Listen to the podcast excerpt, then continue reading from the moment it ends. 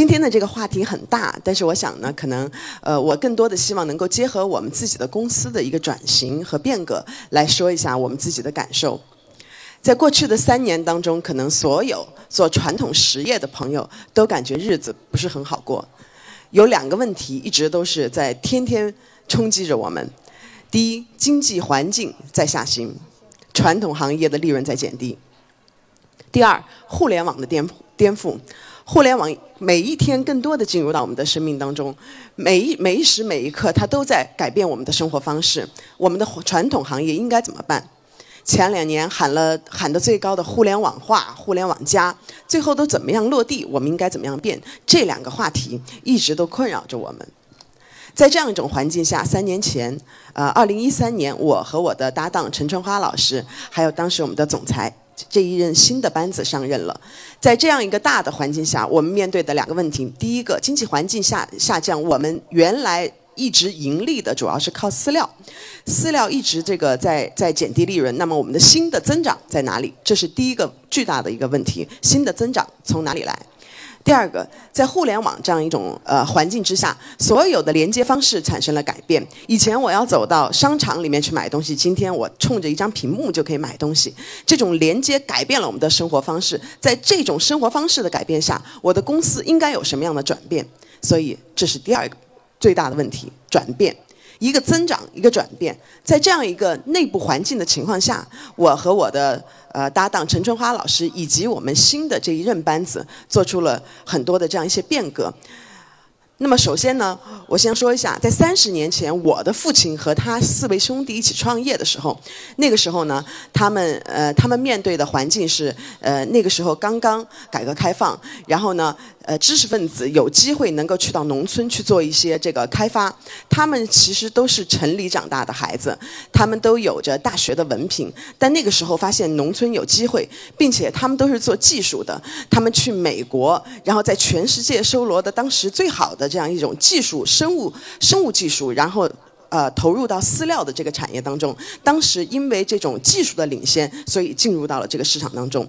走了三十年，其实我们已经有了全产业的这样一个布局，从最前端的种苗，然后到我们的养殖，到屠宰，到加工，是一个全产业链的这样一个布局。但尽管有了全产业链布局，却没有全产业的一体化的这样一种协协同。今天到我这里，我们面对的一个问题是：我们是不是还要继续这样的盈利模式？还是靠饲料赚钱？还是说我们要靠别的赚钱？那么，所以在这样的格局下，第一，我们定出了第一个策略，就是在我们的养殖，在我们的前端养殖端。做饲料其实是做动物的这样一个食品，但是说穿了，做动物的食品，最后动物是提供给人吃的，最后还是做人的食品。因此，如何能够把这一块肉以最好的品质、最好的。最好的形式呈现给消费者，这是我们要做的一件事情。所以在前端的，无论是养殖，还是种苗，还是切割，还是加工，它每一个环节都显得至关的重要，非常的需要我们的认真的态度。我们在这个前端的环境当中，我们去寻找什么是最难的。我们发现最难的其实是养殖。要把一头猪、一只鸡真正的养好，这是最难的一件事情，因为它不是一个单纯标准化就可以完美的一个事情。如果单纯靠完呃单。一个标准化的一个完美呃就可以完美的话，它可能是一个机器一个零件，但一只鸡一头猪它是一个生物，它需要有全新的这样一种呵护，需要有百分之百的责任心，才可以让一个动物真正能够长到特别健康、特别快乐的一个状态。那大家都知道，日本的和牛就是听着这个音乐长大的牛肉，所以它会特别的美味。那么我们也力求我们的鸡和我们的猪都能够做到，它是在一个健康、生态、营养的环境当中生长的。我们发现这是最难的一段，因此我们现在转过我们的身。以前别人都叫我们叫。饲料大王，以前很多人说我的父亲说刘文好是饲料大王，这是他的名头。可是现在我们要从大王的这个阶梯上走下来，我们要从大王的这个心态上面转下来。我们不能够从一个卖方的这个姿态继续面对现在这样一种互联网的社社会。那我们做什么样的转变呢？我们发现养殖是最重要的。那么养殖最重要的是激发养殖人员的这样一种积极性。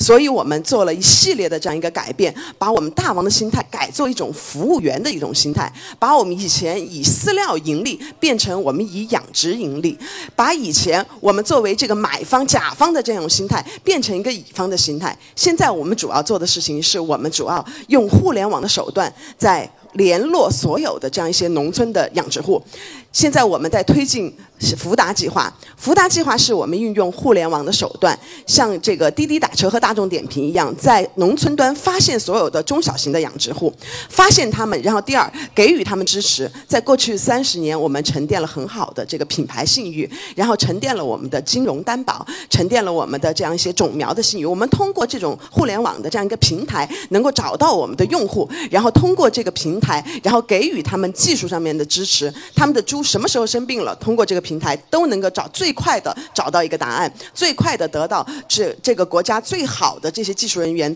第一时间的回复，告诉你你的猪生了什么病，你的鸡出现了什么样的问题，在这段时间可能会有什么样的疫情，你应该做什么。所以这一个工具大大的加大。加强了这样一个沟通的这样一些效率，然后让能够让农户们中小型的农户们能够迅速的提高他们的养殖效率。所以通过这样一个工具，我们找到了我们的客户在哪里，我们快速的给予他们的需求。同时在这个平台上，我们介入商业化的这样一些手段，有我们的金融担保，有我们的私聊给予，有我们的这种种苗给予。因此，未来在我们的前端，也就是养殖端，这样一种互联网手段而达成的农村物联网形式，是我们的盈利模式。所以这是我。我们第一个转变，从我们饲料单纯的饲料单个产品的盈利，变成了一个以服务养殖为核心的物联网平台供应商，这是我们第一个转变。第二个转变是我们在消费端的一个转变。过去三十年，很多人知道我的父亲是谁，却不知道我们的产品是谁。可能有的人知道我们的产品是谁，说你的产品是给猪吃的，不是给人吃的。其实实际上，我们的产品天天都在大家的周围，只是你不知道我而已。我们像是一个隐形的巨人，在这个荧幕之后，一直都没有能让别人真正感受到我们。我们是绝味很呃绝味鸭脖最大的这个提供商，我们和大娘水饺，我们和这个我们和这个呃吉野家，我们跟肯德基都有多年的合作。在你平时去购买的这些肉档里面，菜市场的肉档，这个超市的这样一些呃冰柜里面，全部都有我们的产品。但也许它并没有赋予我的品牌，怎么办？为了要做终端，就是要做增长。如果说只做前端的话，我的增长永远出不来。做终端是我一定的出路。那么现在我需要有有有有一些品牌能够刺过这层幕，让消费者体会到我。那么终端是我们一定要做的。怎么样能从一个背后隐形的巨人，变成一个让消费者能够感受得到的、有有感觉的、有亲切感的这样一些品牌？这是我们要做的事情。首先，我们做了我们在上海的美食发现中心。什么是美食发现中心？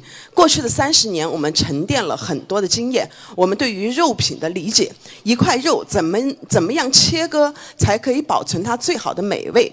怎么样烹饪才可以让它的营养最大程度的保留？什么样的形状是消费者更能够容易接受的？什么样的这种饮食口味是我们中国大陆的消费者更喜欢的？这都是我们前三十年在跟所有所有我们的下游经销商在合作的时候积累出来的这个经验。这个经验，我们只需要往前再走一步，那么就是对于美食的这样一种发美食发现中心，它不仅仅是去发现这个世界上有什么东西好吃，更重要的是，它去发现这个世界上什么样的饮食方式是最好的。我把最好的饮食的解决方案提供给我的下游的这样一些呃经销商，或者给我们的消费者，这是我们要做的事情。美食发现中心，我这里有。我这里有全球从肯德基来的，从五星级酒店来的最好的大厨们，他们带着自己的一身武艺，然后到世界各地去寻找，寻找最好的鸡在哪里，有最好的吃法，是黄焖鸡呢，还是这个呃，还是还是北菇蒸鸡？然后他们寻找鸭有哪些做法，寻找鸡肉都有哪些？他把这些做法全都嗯。全都收集回来以后，然后逐一的去做营养的分析，去做口味的这种些测评，用这种以前广告公司用的方法来测评我的这种食物。最后我一年做一次盛世，来发布我的美食的这样一些解决方案，用这种美食解决方案的方式来连接我和我最终的消费者，从而达到我能够体现出新希望出品的这样一个目的。像 PNG 一样，它拥有很多的这样一些子品牌，但事实上它自己做的是一个出品品牌。未来我想我们的定位。也是一个肉食品的出品品牌，这是第一步。做一个美食的这样一个呃呃美食美食方案的一个提供者，这是我们第一点的转变。第二点，我们现在的这样一个社会是一个资本泛滥的社会。过去大家都感觉到，在这几年钱太多了，可是钱老是到不了自己的面前，项目也特别多，别人投的项目都特别火，动不动估估值就几十上百亿，但好的项目总是走不到自己面前来。我们深刻的反省了这个问题，为什么呢？我们去做了一个人岗的一个匹配，我们来看看我们自己公司里面五十个最核心的这样一些员工，到底是不是现在这个社会，或者是未来这个社会能够适应这些发展的人。我回家以后跟我弟弟聊天，我弟弟十四岁，我跟我周围的这样一些小朋友们聊天，我问他们你们爱吃什么，你们的生活方式是什么？为什么要跟他们聊天？因为只有他们才告诉我趋势在哪里，生活方式在哪里，他们喜欢什么。我们要做他喜欢的事情，反过来我来定我的战略。我知道我应该用我的资本去投哪样的公司，我应该跟什么样的人站在一起。因此，我们用资本的方式，我们去收集了非常多的这样一些美味的这样一些发现。比如说，我们投资了九九鸭，我们在美国收购了这个呃蓝星是第四大贸易公司的百分之二十的股权。然后我们在全球的范围内去寻找这些跟我们可以资源对接的这样一些方式，然后资源对接的这样一些项目，能够补充我们在终端的这样一些品牌的这样一些达到。这是我们在终端的所做的事情。第三点呢，就是我们的国际化。我自己有海外的这样一种呃留学经验，但我自己个人并不认为国际化是语言能力，我认为国际化是一种思维能力，是一种理解能力。我们现在在全球已经有四十多家的工厂，但是仅仅是有工厂而已，我们还没有能够用当地的完全用当地的人来做当地的事情，那么这还不叫当国际化。现在在我们的公司当中已经有澳大利亚人，已经有埃及人，然后甚至我们在其他国家的这一些呃总代表已经是外国人。我们现在的。总经理会，我前天来之前正在开，已经要用同声的穿，同声的翻译来做了，但这还不够。我觉得更重要的是要用国际化的思维，要懂得别人的语言，懂得别人的思维，懂得别人的信仰，理解别人的感情。如果到了这一步的时候，我们的国际化才真正的能够深入到其他的国家去，让别人反过来也能也能理解我们中国人的情感，我们中国人的事业。所以我想，呃，根据这样一个大的一个环境，我们做出来的转变和增长，在刚才的时间当中，我做了一个简单的一个介绍。那么，我想我的这个话题是说新生代。我仔细想了一下，什么叫新生代？我认为新生代一定是保持学习能力的，他一定是具备一种蜕变的基因的，他在每一个时间阶段下不停的在改变自己，在完美自己。因此，我想在座的每一位。尤其是今天被邀请来的这些呃女性的代表们、女性的这些精英们，你们都是新生代，你们都是具备有蜕变基因的，非常荣幸今天能够在洛阳跟大家同台，谢谢大家。